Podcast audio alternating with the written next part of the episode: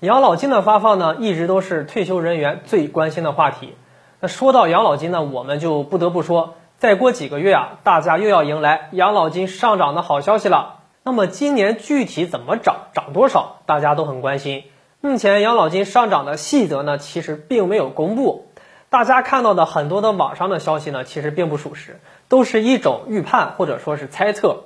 但话说回来了，养老金上涨可能性是非常大的。那不管今年是涨了多少，都要提醒大家注意，大家的养老金发放的方式呢，今年有变化。那不管是企业退休人员，还是机关事业单位的退休人员，大家都一样啊。根据相关的规定，以后养老金将集中通过社保卡来发放。二零一九年，很多地区呢就已经落地了，今年呢还将持续的进行推进，以后更会趋于统一。这是养老金发放渠道变化的消息。还有一部分呢，就是涉及到了部分企业退休人员，也就是国有企业的退休人员。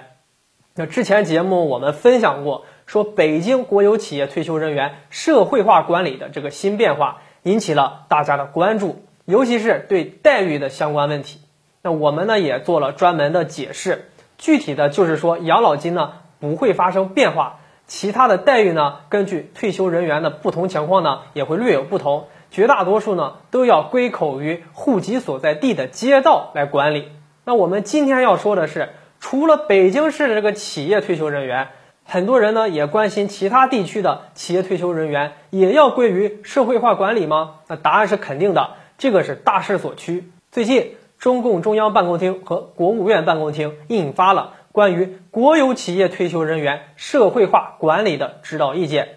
这份意见中呢，就提出要将国有企业退休人员进行社会化管理，具体就是要求在二零二零年年底之前，把还没有实现社会化管理的国有企业退休人员移交到户籍所在地的街道和社区进行社会化管理。二零一九年十二月份呢。很多地区也都发布了国企退休人员社会化管理的通知。那这样统一管理以后啊，相当于国企减负了，也增强了核心的竞争力。而且通过北京的相关规定啊，退休人员的待遇和各项权利呢，其实是并不发生变化的。那大家可以完全的放心。相信很多的国企退休人员呢，很快就能接到相关的通知了。好了，本期的话题啊，就跟大家聊到这里，我们下期节目再见。